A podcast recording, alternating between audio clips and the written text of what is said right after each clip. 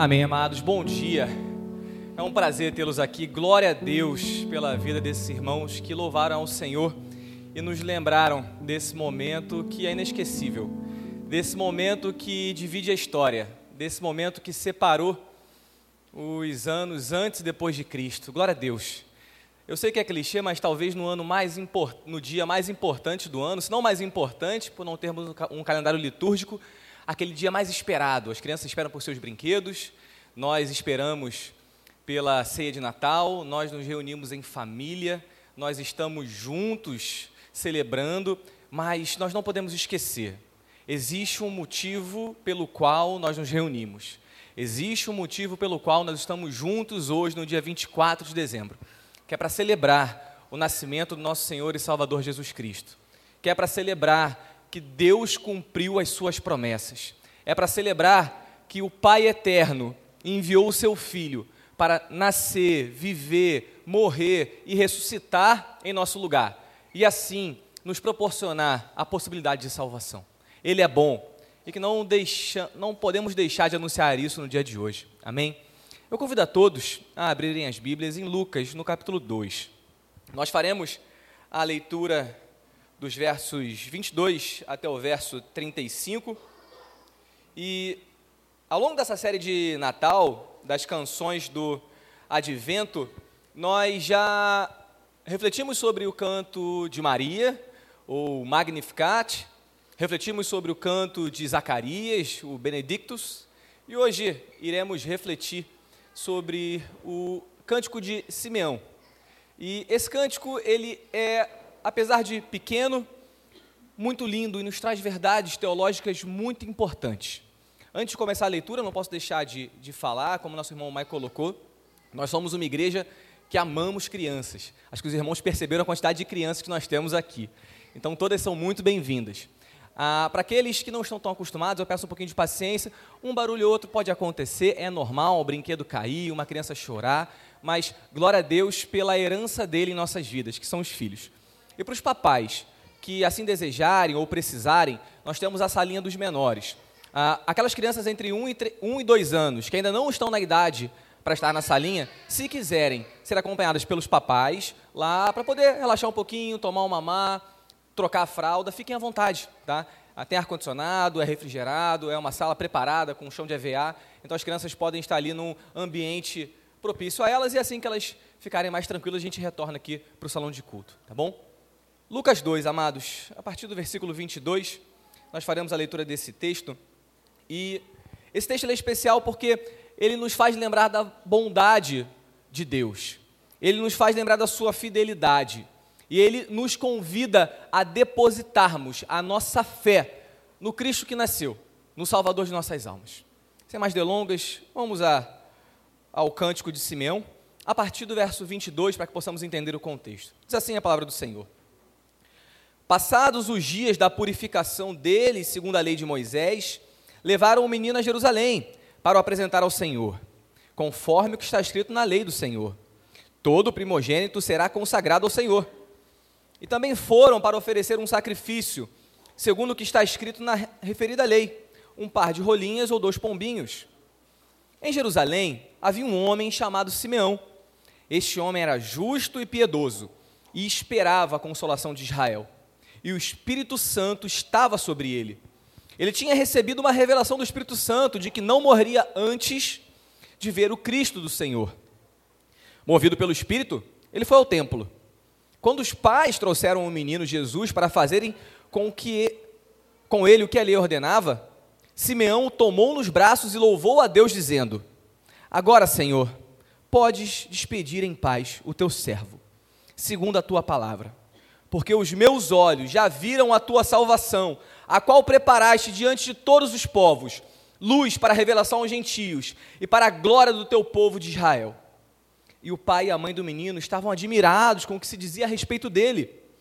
Simeão os abençoou e disse a Maria, mãe do menino: Eis que este menino está destinado tanto para a ruína como para a elevação de muitos em Israel, e para ser alvo de contradição para que se manifestem os pensamentos de muitos corações. Quanto a você, Maria, uma espada atravessará a sua alma. Oremos, amados. Senhor, nosso Deus e nosso Pai, nós pedimos a Ti por iluminação. Nós pedimos a Ti, ó Deus, que o Teu Espírito Santo fale conosco, que o Teu Espírito Santo, ó Pai, use a minha voz para não falar aquilo que eu quero, ou que eu desejo, ou que vem ao meu coração, mas que o Teu Espírito Santo trabalhe nos nossos corações e que o Senhor nos salve e que o Senhor nos transforme a cada dia com o poder da Tua palavra. É isso que nós pedimos e te agradecemos, Deus. Em nome de Jesus, amém. Amados, para que nós possamos entender um pouco melhor esse texto que nós lemos, é importante nós entendermos o contexto que ele está inserido. É importante nós entendermos o pano de fundo que ele está inserido. E aqui percebam que existiam inúmeros ritos, inúmeros rituais, inúmeras leis cerimoniais que os judeus piedosos seguiam. E não é diferente de Maria e de José. Na verdade, Maria e José, eles são exemplos de judeus piedosos, judeus que esperavam pelo Messias de Cristo, judeus que esperavam pela salvação prometida há milhares de anos por Deus.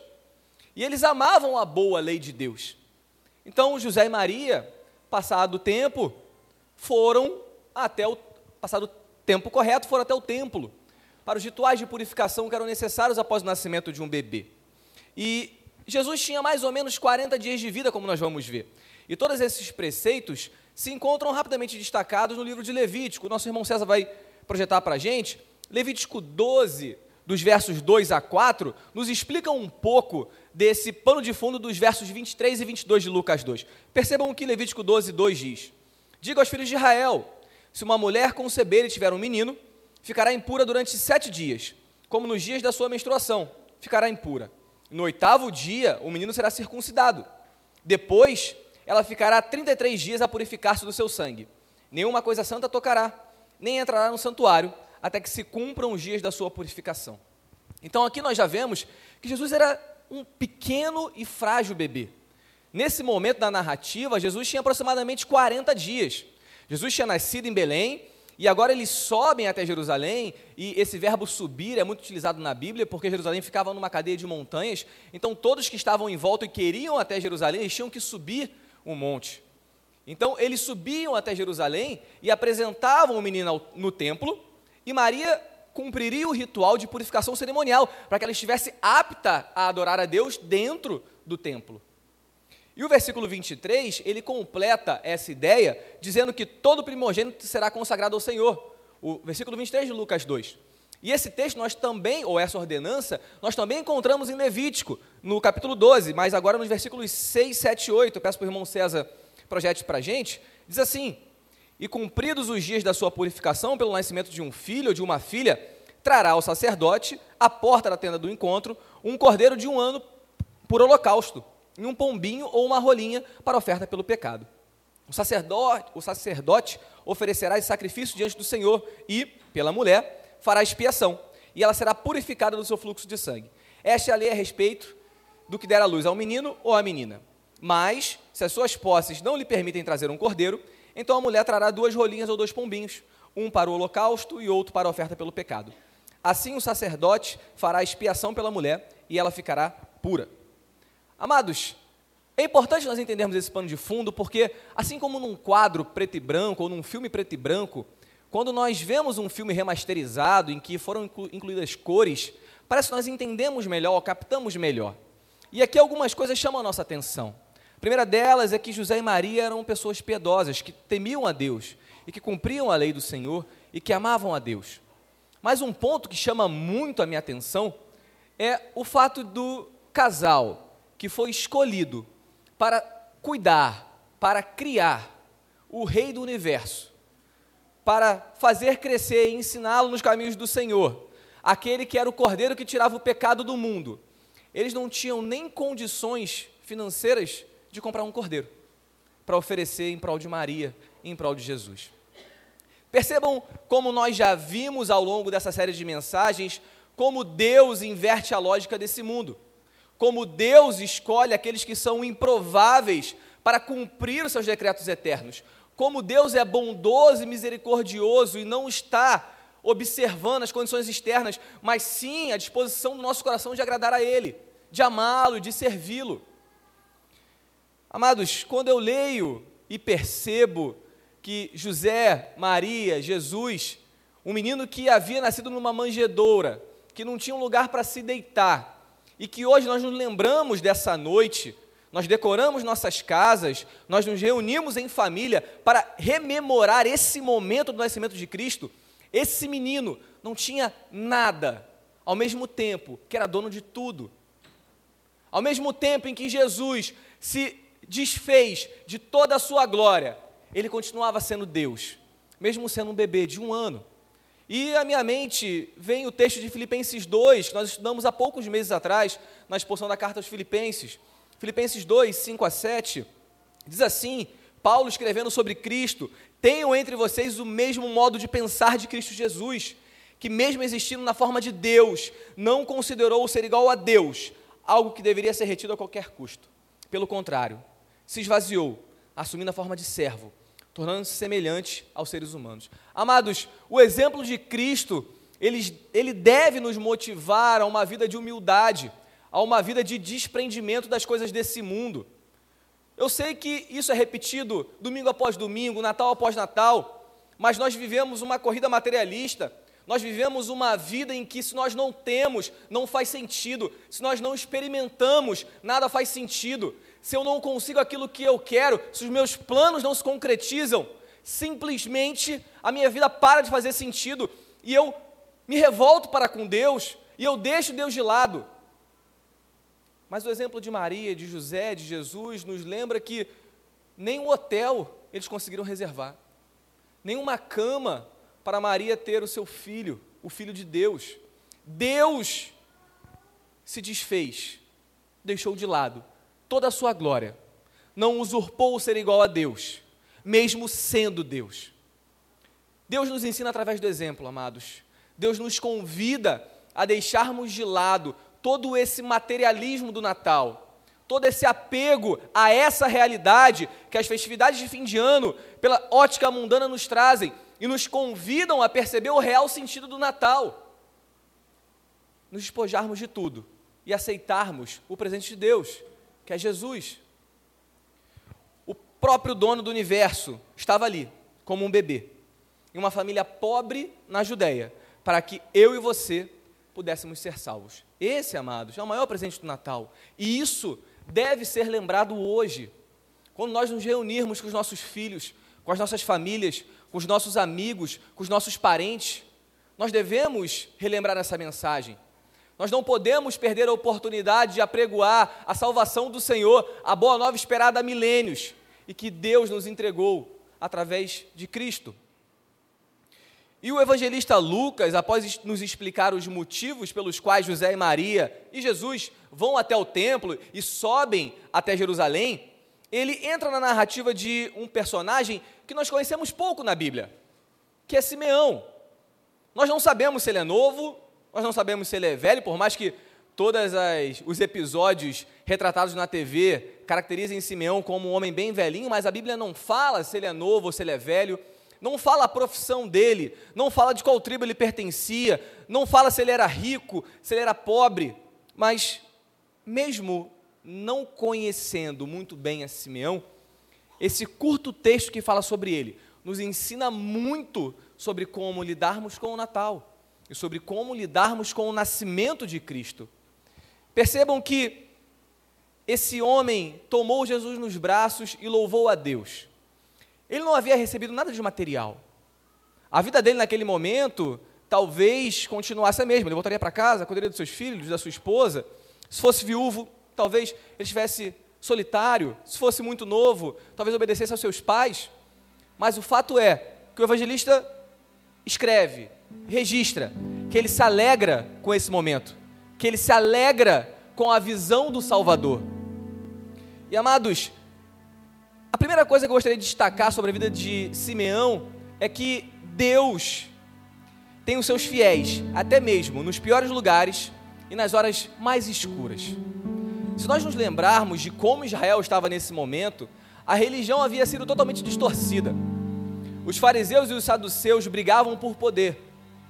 Roma tinha pesadas taxas sobre os israelitas.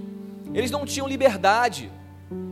eles não tinham recursos, viviam numa região semiárida. Amados, não é o local mais provável para que o Salvador do mundo nasça. Não é o local mais provável que uma fé como a de Simeão sobreviva. Simeão tinha uma fé apesar de todas as adversidades. A fé de Simeão no Salvador, a esperança dele nas promessas de Deus, era apesar de toda circunstância. Se nós olharmos para a vida de Simeão e olharmos para as nossas vidas, talvez nós tenhamos muito, muitos motivos a mais do que Simeão para nos alegrarmos. Bênçãos materiais, família, um país, apesar dos seus problemas, estável. Mas, amado, Simeão não tinha nada disso. Mas a sua fé é registrada. E aqui, amados, é importante nós relembrarmos que, independentemente das circunstâncias, o convite de Deus, de Deus para nós é para que nós sejamos lembrados como Simeão foi lembrado, como alguém justo e piedoso. As circunstâncias externas desfavoráveis não devem mudar a forma como nós encaramos a realidade do presente de Deus para nós. Muitas vezes nós somos tentados a deixar de lado ou a não olharmos diretamente para o presente de Deus no Natal, que é Jesus, por conta das nossas circunstâncias. Olhamos doenças, olhamos morte, dor, sofrimento, dificuldades. Simeão passava por tudo isso, e mesmo assim ele ansiava, ele esperava, ele olhava com ansiedade para o momento em que o Cristo seria revelado a ele.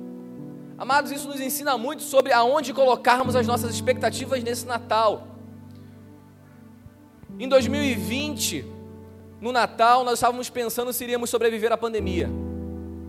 Em 2021, nós estávamos no Natal pensando se nós teríamos acesso à vacina. Em 2022, nós estávamos preocupados com a situação política do Brasil.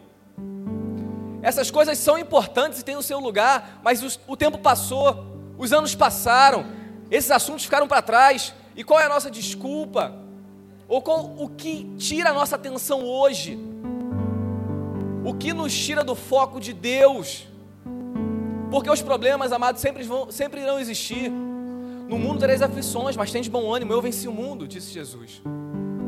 Amados, Simeão não olhava para o julgo romano, Simeão não olhava para a sua pobreza, Simeão não olhava para as dificuldades inerentes. Simeão, ele não podia viver num país em que a lei judaica era respeitada, era submetida à lei romana, mas mesmo assim, ele ansiava e vivia uma vida justa e piedosa. Isso deveria nos encorajar, meus amados. Isso deve nos encorajar. O exemplo de Simeão, um homem que é citado uma vez na Bíblia, deve nos encorajar. O evangelista registra o exemplo dele para que nós tenhamos em mente que a nossa felicidade ou a nossa esperança não depende das situações que nós vivemos, mas depende de Cristo e do cumprimento das promessas de Deus. E Deus cumpriu as suas promessas. Jesus nasceu, morreu, ressuscitou, para que nós pudéssemos ser salvos. Segundo ponto, amados, podemos ressaltar sobre a vida de Simeão é que ele esperava a consolação de Israel, como nós lemos no versículo 25. E para um leitor menos atento, isso pode passar desapercebido, como só uma nota de rodapé. Mas o evangelista, o evangelista Lucas registra isso para nos indicar, assim como ele fez com Maria, com José, com Isabel, com Zacarias, que aqueles judeus piedosos citados no início do evangelho, no nascimento de Cristo, esperavam pelas promessas de Deus. Os olhos deles não estavam nesse mundo. Os olhos deles não estavam nessa realidade. E aqui o convite mais uma vez se faz. Será que nós vivemos, como Pedro falou, como peregrinos, que sabem que não pertencem a esse mundo, mas que vivem esperando o porvir, ou nós nos apegamos de maneira descontrolada? desequilibrada a esse mundo? Será que nós nos apegamos à promessa de Deus do seu retorno glorioso no dia em que não haverá mais dor, no dia em que não haverá mais sofrimento nem choro, e que nós seremos justificados, glorificados perfeitamente com Cristo? Todo pecado cessará, toda dor cessará. Será que nós nos apegamos nisso? Ou nós nos apegamos naquilo que nós podemos ver, sentir e tocar? Amados, a realidade espiritual ela é tão real quanto a realidade material. Simeão nos mostra isso. ele ansiava, ele confiou no Senhor e a sua confiança foi honrada. O segundo ponto que nós podemos destacar é que nós devemos olhar para as promessas de Deus. E aqui, amados, eu não estou falando de promessas de bênçãos materiais, promessas de um trabalho melhor, promessa de saúde ou de filhos, por mais que tudo isso sejam bênçãos do Senhor. E Ele pode e nos dá e nos tem dado. Mas eu coloco que nós teremos que nos arraigar nas promessas eternas e pactuais de Deus, de nos salvar, de nos libertar da escravidão do pecado. E aqui, amados, a pergunta ela ressoa. Nós temos fé nas promessas de Deus? Nós aguardamos ansiosamente pelas promessas de Deus? Nós oramos, Maranata, ora vem Senhor Jesus? Nós comemoramos a primeira vinda de Cristo com os olhos na segunda vinda? Nós vivemos uma vida que faz sentido com a segunda vinda de Cristo? Ou será que nós vivemos num ateísmo prático, dizendo que Deus existe e vivendo como se ele, como se ele não existisse? A vida de Simeão nos mostra que a nossa existência só faz sentido a partir do momento que nós professamos e vivemos essas verdades. O exemplo de Simeão nos chama a vivermos dia a dia essa verdade do Natal, a vivermos de forma que a nossa prática e o nosso discurso façam sentido. Esse é o chamado de Deus. Não, existe, não existem áreas santas e áreas profanas de nossas vidas. Deus requer a soberania dele em todas as áreas da nossa vida, meus amados. Nós não, não nos envergonhemos dessa mensagem. E no caso de Simeão, essa expectativa das promessas ou do cumprimento das promessas de Deus era ainda mais especial. Como nós lemos no versículo 26, ele tinha recebido uma revelação do Espírito Santo de que não morreria antes de ver o Cristo, o Senhor. E amados, o mesmo Espírito Santo que revelou isso a Simeão o levou ao templo. O mesmo Espírito Santo que levou Simeão ao templo, levou Jesus, Maria e José também. O mesmo Espírito Santo mostrou a Simeão que aquele bebê, dentre muitos outros que poderiam estar ali, era o Salvador do universo. Amados, não existem coincidências, mas sim o controle soberano de Deus sobre todos os atos da história. E tendo isso em mente, Simeão se alegra. Ele toma aquele bebê nos braços e exclama a oração dele, que nós vamos reler a partir do versículo 29. Eu peço que o irmão César projete. Apenas quatro versículos, do 29 ao 32. Agora, Senhor, podes despedir em paz o teu servo, segundo a tua palavra, porque os meus olhos já viram a tua salvação, a qual preparaste diante de todos os povos, luz para a revelação aos gentios e para a glória do teu povo, Israel. Assim como o cântico de Maria ficou conhecido como Magnificat, por conta da tradução latina, que foi a tradução que trouxe a Bíblia para a língua corrente, ainda no século IV. O cântico de Zacarias ficou conhecido como Benedictus, porque a primeira palavra da oração é Benedictus, bendito. Nesse cântico de Simeão, ele é conhecido como Nunc Dimittis, que significa agora despede-me. Amados, é um cântico alegre, é um cântico que ele despeja diante de Deus a sua alegria em ver as promessas. Mas me chama a atenção a paz que Simeão tem diante de algo que nos assombra, que é a morte. Amados, percebam como Simeão tinha paz diante da morte. Porque esse homem ora a Deus e fala: Senhor, despede-me em paz. Eu vi a tua salvação. Como ele como essa frase sai da boca de um ser humano, fadada à morte? O que Simeão percebeu de diferente? Amados, eu não estou aqui diminuindo a dor do sofrimento da morte.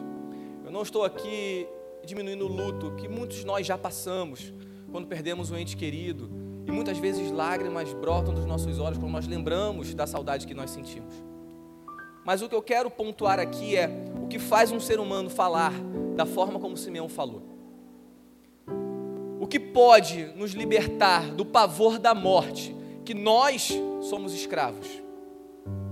Amados, só há uma resposta. E a fé? A fé de Simeão fez ele orar, olhar para o cumprimento da promessa de Deus e saber que toda a vida dele fazia sentido em Jesus. Na verdade, não só a vida, mas a morte dele fazia sentido em Jesus. Assim como Paulo aos Filipenses escreveu, viver para Cristo era algo maravilhoso, mas estar com Ele era algo ainda mais grandioso. Paulo sabia que ele tinha um chamado e um propósito, então ele fala: Eu vou sofrer nesse mundo aquilo que Deus quer que eu sofra, para apregoar o Evangelho, porque Deus tem um propósito na minha vida. Mas no momento em que eu for levado, eu me alegrarei, porque eu vou encontrar com o meu Senhor. As promessas de salvação serão de fato cumpridas. Mais uma vez, eu não estou diminuindo a dor do luto, mas o meu ponto é: só teremos paz quando nos defrontarmos com a morte, quando nós repousarmos todas as nossas esperanças, toda a nossa fé em Cristo. O Natal, ele nos lembra, sim, da vida. É o momento que nós comemoramos o nascimento de Cristo. Mas a mensagem do Natal, ela nunca poderá ser dissociada da vida, da morte pelos nossos pecados e da ressurreição de Cristo. E essa vida, morte e ressurreição nos comprou a possibilidade de sermos salvos. E Simeão vislumbrou isso. Simeão pegou a salvação no colo. Simeão agradeceu a Deus por essa salvação. Simeão agradeceu a Deus por Deus ter cumprido as suas promessas. E ele sabia que, independente do que acontecesse, ele teria uma paz que excederia todo entendimento. E esse é o convite de Deus para nós. Amados, todos nós passamos por inúmeras dificuldades. Alguns de nós já viram a morte de perto. Alguns de nós já passaram por momentos muito difíceis. Mas o único modo de termos paz paz completa, paz que independe de qualquer situação, paz que independe da situação financeira, da saúde, da estabilidade de um governo. A única forma de termos essa paz é nos apegarmos com fé à salvação proposta e nos dada por Cristo. Simeão viu isso, Simeão descansou nessas promessas.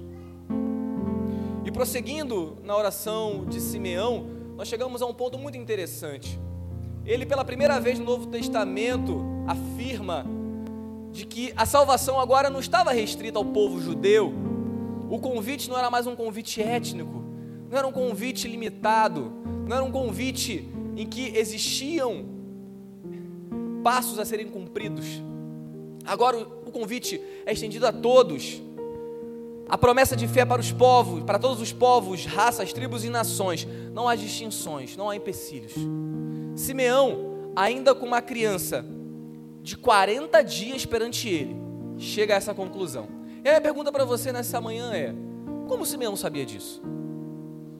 Como Simeão, ao olhar um bebê de, um bebê de 40 dias, consegue olhar para aquele bebê e reconhecer que aquele bebê é a salvação da vida dele? Da mesma forma como Isabel, da mesma forma como Maria, Zacarias, José. Amados, a resposta no texto, o Espírito Santo. Sem a obra do Espírito Santo em nossas vidas, sem a obra soberana de Deus em nós, nós nunca chegaremos a essa conclusão. É necessário, amados, que nós nos derramemos diante de Deus, pedindo para que Ele tire as amarras dos nossos corações, para que Ele retire as vendas dos nossos olhos, para que Ele transforme o nosso coração de pedra em um coração de carne é necessário nós colocarmos diante de Deus a nossa pecaminosidade, abandonarmos o nosso pecado, vivermos uma vida de arrependimento diário e vivermos a realidade da transformação do Espírito Santo em nossas vidas. Simeão, ele tinha uma promessa, mas era impossível, logicamente, chegar nessa conclusão. Mas não há lógica somente aqui. A ação milagrosa do Espírito Santo na vida de Simeão, revelando a ele e mostrando a ele o Cristo. Amados, esse convite, ele é o convite do Natal. Nós precisamos confiar na obra salvadora de Deus e do Espírito Santo. Há o convite diário para que nós nos apeguemos a Deus, nos apeguemos à Sua palavra. E aqui, amados, dá algo encorajador para essa noite. Porque muitos de nós nos sentimos envergonhados, nos sentimos acanhados quando estamos com as nossas famílias, com os nossos amigos. Nós pensamos: ah, eu não vou falar sobre Jesus aqui na ceia de Natal, eu não vou falar sobre o nascimento de Cristo. A gente está aqui falando sobre paz, harmonia, humildade, paz mundial. Eu não vou ser a pessoa que, que vou convencer alguém. Eu não consigo convencer ninguém. E de fato, amados, nós não conseguimos convencer ninguém. Mas a revelação do Espírito Santo a Simeão nos mostra que o papel de convencimento não é nosso. Nosso papel é de pregar e anunciar o Evangelho. Essa mensagem, ela nos leva a proclamarmos, a lembrarmos às nossas famílias, aos nossos filhos, às nossas esposas, aos nossos pais, aos nossos parentes, aos nossos amigos, a verdade do Evangelho. Porque uma vez que essa semente é lançada, o Espírito Santo usa essas sementes e ela germina e ela frutifica. Amados, nós sejamos encorajados por saber que é a obra é do Espírito Santo e não nossa. Que nós não nos calemos quando estivermos daqui a algumas horas com pessoas que nós amamos tanto, mas que estão passando a eternidade afastados de Deus, em sofrimento eterno. Que nós anunciemos essa mensagem, que nós anunciemos esse evangelho. Nosso papel é pregar, é anunciar. E por fim, nós chegamos no final do nosso texto base. Lemos no verso 33 que José e Maria se espantam ou se surpreendem com aquilo que eles ouvem eles de fato devem ter ouvido, devem ter ouvido inúmeras profecias sobre Cristo. E não era a primeira, eles já tinham encontrado um an, o anjo Gabriel, já tinham ouvido Isabel profetizar, Zacarias profetizando. Ou seja, eles estavam recebendo muitas informações. E eles se espantam com o que Simeão diz para eles. E essa verdade que Simeão diz, continuando no verso 34, eu gostaria de ler com os irmãos, diz o seguinte: Eis que este menino está destinado tanto para a ruína, como para a elevação de muitos em Israel, e para ser alvo de contradição, para que se manifestem os pensamentos de muitos corações. Quanto a você, Maria, uma espada atravessará a sua alma. Amados, e aqui nós nos deparamos com uma realidade que não pode ser dissociada, como já falado. A realidade da ruína, da condenação, do pecado, da queda a pregação do Evangelho, ela nunca pode ser dissociada de que todos nós precisamos de um Salvador. Todos nós pecamos e estamos destituídos da glória de Deus. Nós, todos nós andávamos como ovelhas desgarrados, cada um se desviava pelo seu caminho, mas o Senhor fez cair sobre ele a iniquidade de nós todos. Amados, a verdade do Evangelho é que, sim, para todos nós, para todos aqueles que não professaram Cristo como Senhor, o destino eterno é a ruína. Isso é uma parte da verdade. Mas a boa nova do Evangelho, a boa notícia do Evangelho, é que há salvação, é que há tempo de arrependimento. O Natal, ele anuncia essa boa nova. O Natal nos lembra que nós podemos sim ser salvos através da ação miraculosa de Deus em nós. O Natal nos lembra que Jesus veio, nasceu, morreu e ressuscitou por nós.